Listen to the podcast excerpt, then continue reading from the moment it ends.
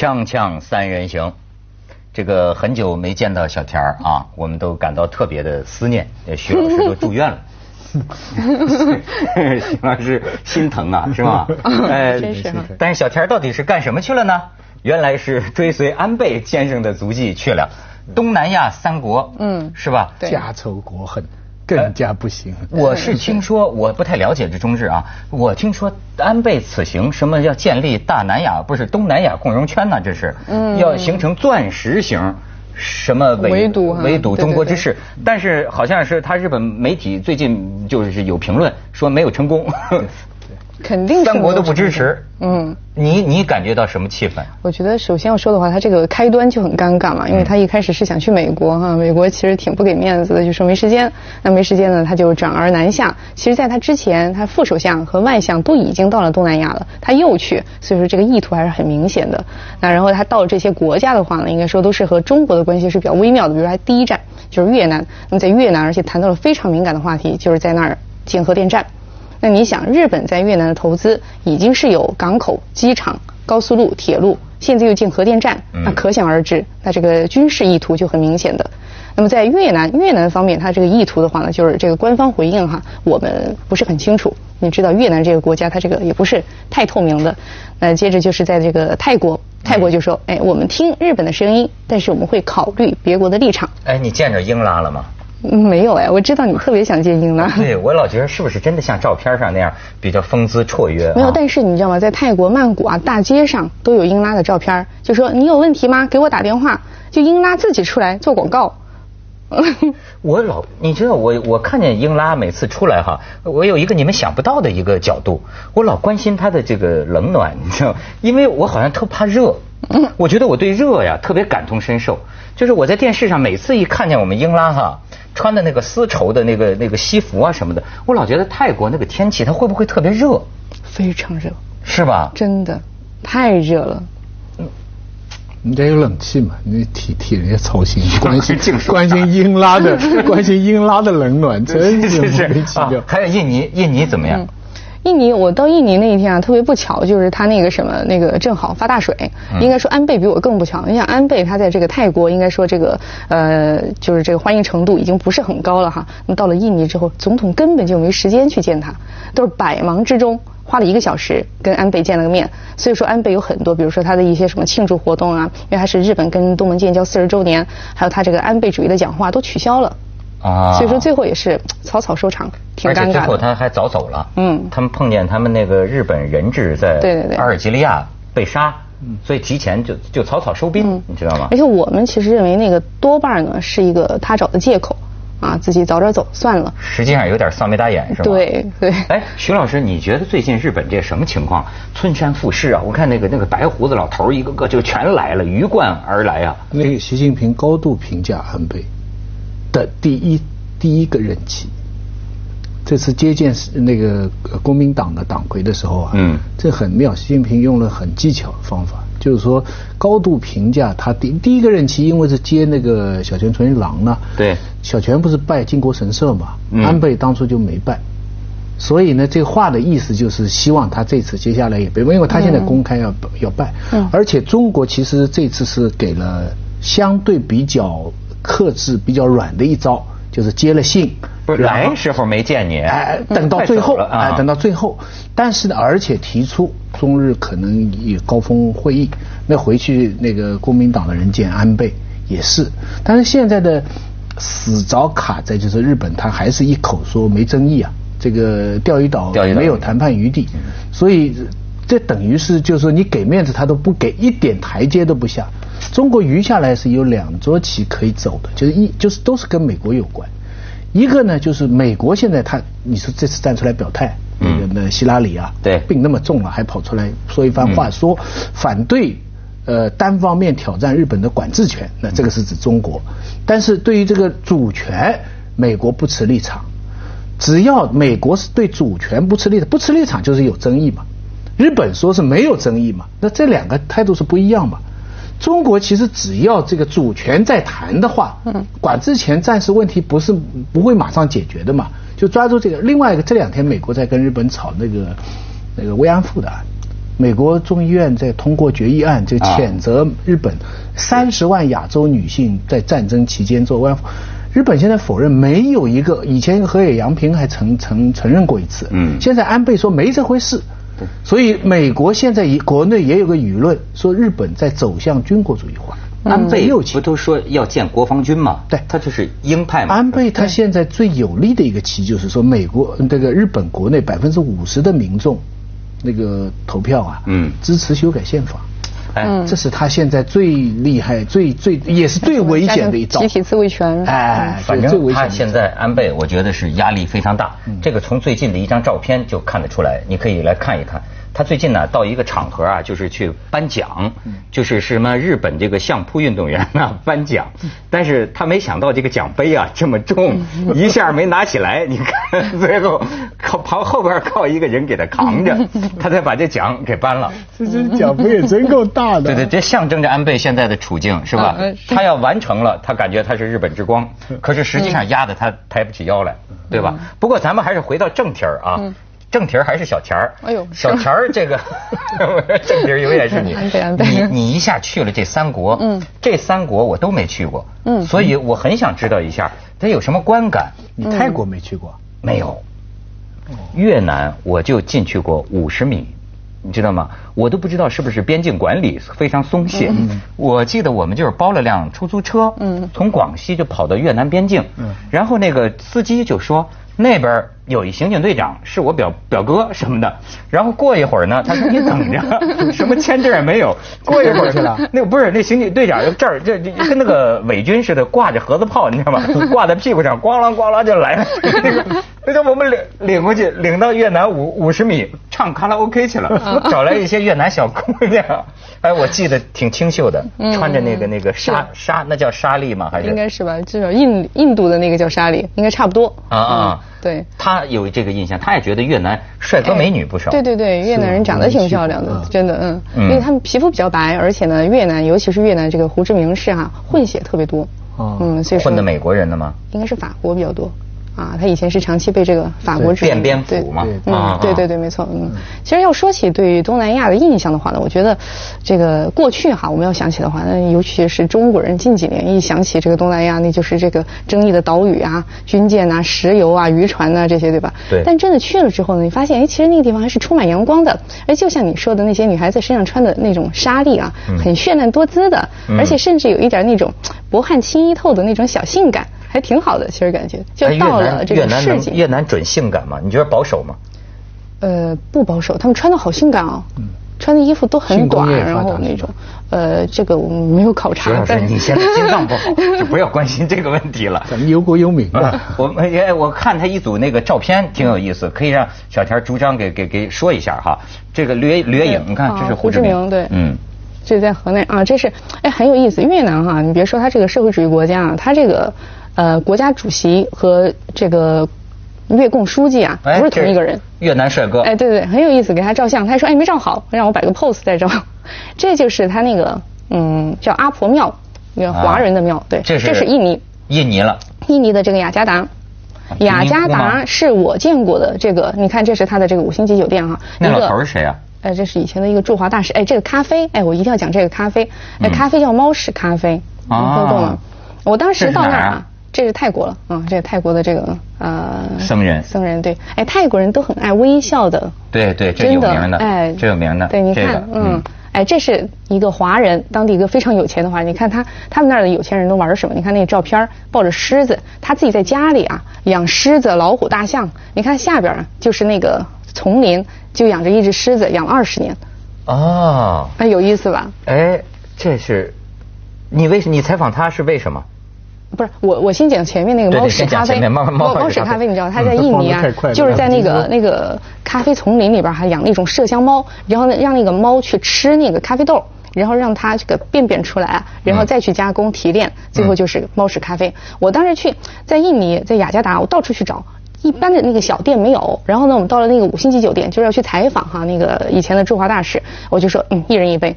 然后呢，跟我们一起的那人说很贵的，我想咖啡能贵哪儿去哈？我说一人一杯没关系。然后我们五个人还是六个人，哎，最后结账的时候还好，那个大使他的一个助理啊就抢着把这个单买了。我后来一算，港币一两千一杯呢。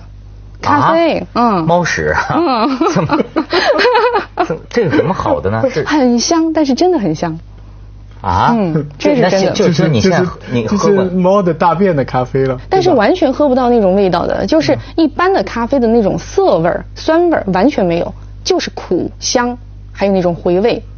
要不说安倍啊爱到那儿去，日本人也玩这个。哎日本人的一些食品呢，就是从这个大便里边，你知道吗？提炼出来，他们都不嫌恶心的，你知道吗？锵锵三人行，广告之后见。你觉得这趟三国行，其实要是自个儿旅游，未必去这几个地方。那当然。所以当记者的好处就是他，你看免费去一些平常不太想去的地方。对，然后会跟一些这个平时你一般不会跟他花那么多时间去聊天的人去聊天。对，然后真的还所以就有跟游客不一样的发现。是你觉得给你印象最深刻的是什么？唉。除了猫屎咖啡以外，对，挺多的。其实，在越南哈、要去作为一个记者在越南去采访啊，很有难度。就到处像刚才看到的那个照片啊，军叫军警，他们不知道是军人还是警察，然后一直都是对对 对，然后随时都提高警惕，然后看一外国人哈，你要拿摄像机了，拿照相机了，然后马上盯着你，然后就走过来了。然后我在那个越南，我就跟他们讲说，哎，跟我们总部这个领导就说，哎呀，很难采访。他说，那你一定要采访，一定要采访。我说那怎么办呢？然后我就在他那个。大教堂的外边哈，看见一一群这个旅行的人，美国人。哎，我想那这下好了，我去找那个游客采访吧。我就看见一个美国的老大爷，我就过去了。我说，哎，我操，然后就开始聊起来了。哦，他在越南嘛，好久没有人跟他搭讪了。哎呀，他也跟我聊，特带劲，你知道吗？在这个时候，我就觉得哇，如芒在背，他老婆在后边盯着我，真的很难。反正这个凤凰记者，这尤其他们这些女记者都有名的，在外边什么火线上采访，经常用一些所在国涉嫌犯罪的手段 进行采访，是吧不？是说越南现在挺开放了吗？我是没去过，经济上也很开放了，跟美国关系也改善了。他的对对对，你觉得国内的控制还是很厉害？很严，对越南要说经济的话，经济发展比较快，只能说，但是基础太差了。比如说在河内啊，首都，首先呢，你一下飞机，然后出了机场，哇，笔直的大道啊，真的是。然后我们是晚上到的，这个灯火通明，然后很宽敞，就典型的一个社会主义的首都的机场大路。但是呢，你过了那条路以后啊，有路灯都很少。甚至有的地方就是只有一边有路灯，就基础设施建设非常的落后，其实但社会秩序好吗？不好。那我觉得就我们两次被骗了。是吗？对啊，然后越南那个钱我直到走都没弄清楚，然后那个换算非常困难，然后有一次被那个出租司机骗了钱，哎，我搬完行李说，我说我不是这么多，我说那个怎么怎么，他对对对，你算错了，然后走了。啊那就是哎，社会主义过去咱感觉咱们的那个年代就好像犯罪率并不高，是吧？这些这是他这儿社会主义，就什么坏事都凑一块儿去了。当然可能是我运气不好吧，碰上了，不知道。对，不不是常规的。对常规社会主义在走向资本主义化的这个这个阶段呢，是是是都会比较乱。原罪东欧也是这样。懂是，对对。还有一个就是什么呢？你对那儿的华人印象怎么样？嗯，要说到华人哈，呃，我其实还真是在三个国家都有这个遇到华人不同的身份，有比如说学生啊，然后有这种比较弱势的那种呃做餐饮的呀，嗯或者是这种作家，还有就像刚才采访的那个就是一个企业家什么的都有。哎，我觉得挺有意思的啊，涛哥，你看啊，就我们以前呢也会遇到在国外生活生长的这种华人，他们一说起中国。哎，就是你们国家怎么怎么样，我们就说这是被腐化了的这种啊，这个都已经叫什么数典忘祖了，都忘了自己的根儿了。嗯那这一次我遇到的这些东南亚国家，就是不管是什么经济，还是这个国家地位，还是这个城市建设，跟中国都没法比的这些国家里边的华人啊，他们呢，我觉得有两个特点，第一就是都能说非常流利的中文。啊，也就是说，他们对这个中华文化的这个传承，至少还是比较好的。第二个呢，就是一说起祖国，都是充满了无限的深情。但是他们的祖国，祖国不是中国，是他们自己的国家。啊，比如说是印尼，对是是是越南，对，非常热爱自己的国家。然后他们对于中国的话呢，知道自己的根儿在哪儿，但是那不是我的国家。感情不深。嗯，你觉得为什么呢？对，这个其实是一个很好的问题。我觉得至少呢，我这一次有遇到，尤其是在印尼，我花了比较多的时间，嗯、有跟这些印尼的华人在谈。那么有一个不能够避免的话题，那就是当年的这个反华。印尼排华的时候，对，当时真的是很惨的哈，他们一讲起那个都觉得是这个心痛啊，然后觉得自己能够这个存活下来都已经是很侥幸的那种。当然，关于这个排华那个暴乱的话，各种传闻都有，说是这个什么政党间的啊，各种手段、各种欺压，然后呢也是这个利用外部势力等等。但是不管怎么样讲，我遇到的这几个华人呢，他们有讲说是当时。还好啊，有其他的这种长得比较像华人的这些使馆在帮忙，他们有的时候啊不什么叫长得比较像华人的？去其他的亚洲国家去找庇护。他们对他的意思就是说，我们国家对他们庇护不利。你知道明代的时候，我们明代的时候是欧洲殖民主义刚刚开始发展的时候，世界历史上他们分析，之所以欧洲中心扩张的这么厉害，而中国就没有扩张，我们一一直是解释是我们不是一个向外扩张的国家。其实很重要的一个政策区别就是。他们那些野蛮的殖民主义国家非常注意保护他的海外侨民，比如说大英帝国，比方说，呃呃呃，西班牙，比方说葡萄牙，一个小小的葡萄牙会为了葡萄牙的侨民跟人家打仗，中国是一点不 care，中国我们人多，嗯。出去了以后，中国很多很多人在菲律宾，比比那个其他荷兰呐、葡萄牙多得多。但是我们不把它当做一回事，我们只要你们回来效忠啊、拜下就行了。我们没有说好听一点，我们是真是和平国家，我们没有扩张的野心。所以实际上这两种情况都有。为什么咱们经常自欺欺人呢？就说这种南洋海外华人，我也见过哈，就是说起什么中国来，感觉是中国文化呀什么什么的，也有有感情的。嗯但是实际上，小田这发现就说明了，也有寒了心的，这个两种肯定都存在的。这个这个都哎，你刚才说起明代啊，好像你这次还弄清了一个明代跟郑和有关的事情是吗？对，很有意思。就是以前我们一说起这个郑和下西洋，嗯对啊 都是这个呃就浩浩荡荡的啊。首先这个景象就他一共是七次下西洋吧，然后呢，当然也有这个另外的传说，就是说是为了找这个朱建文哈。啊，这个建文帝，啊建文帝对对，朱允文吧，朱允文叫什么名字？对，弄不清的别说，对，快说。然后嗯当时就说，哎，当时这个就是中国，我们去传播文明啊，建立友谊，而且他到了这些所有的南洋国家，真的是很被尊崇的，就甚至是什么，等着你来给我发那个诏书。那在那个爪哇，当时是爪哇东、爪哇西两个王国，他们要打仗了。然后呢，这个爪哇东的国家那个国王就听说郑和要来了，然后就派那个使节就迎着。这个这个这个海浪啊，就去告诉那个郑和说：“你赶紧来，说那个旁边那个国家要打我们了，你赶快来给我们发那个诏书。发了之后，旁边的国家就不敢打了，怎么会这样？啊当时感觉中国老大是吧？真的是老大，对。嗯但是呢，不管他怎么老大，他不去占领人家的地方。哎，我给你这个评判了啊，然后你们要是有什么呃官司啊什么的，我给你们那个裁决了，然后你们就好好过日子。包括那个马六甲海峡，实际上都是郑和一手建起来的。哎呦，我也去，我你想郑和那个时候一直远到哪儿？马达加斯加。嗯。哎，就是那个时候我们去那儿的时候啊，还有那种郑和的那个村儿，什么他当年的这个后裔。所以我说郑和，你别说他是个太监哈，嗯他留的这个种啊，到处都有，真的 很远。锵锵三人行，广告之后见。接着说啊，嗯郑和哈，对然后呢太监的事儿我都爱听。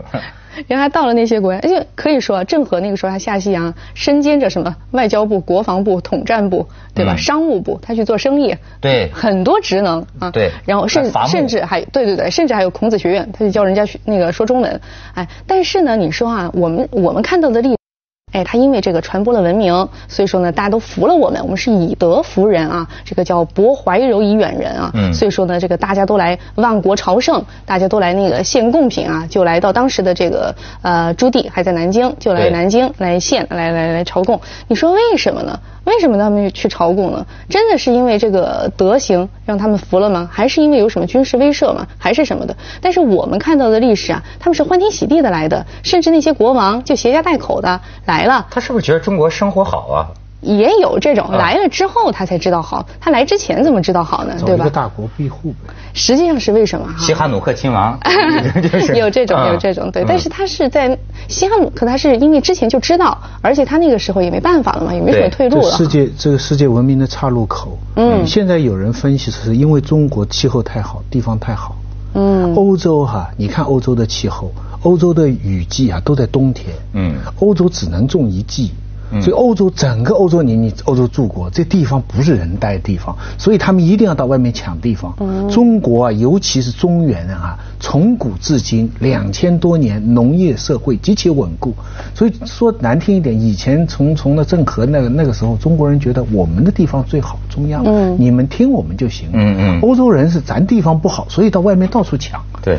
整个世界文明就在那里插了口。然后现在风水又变了，北京那个天上那个阴霾，这个雾霾已经人环境没法待了都。嗯。当然，我们到了鸦片战争的时候，我们就早知道了，我这个我们这条路不行。对。但是你说这些个呃南亚、东南亚的这些小小王啊什么，当时来这儿是为什么呢？后来我就知道是为什么，就是因为中国那个时候不是经济特别好嘛，从唐唐朝开始就有这个市舶司，然后是鼓励这个对外通商的。那么到了宋朝就更是这样了，宋朝当时中国的这个 GDP 占全世界的百分之八十，然后元朝哎开始有一点警惕了，就开始有一点这个封闭了啊。嗯。然后呢，它就是这么有禁海令，可是到了这个明朝就更是这样。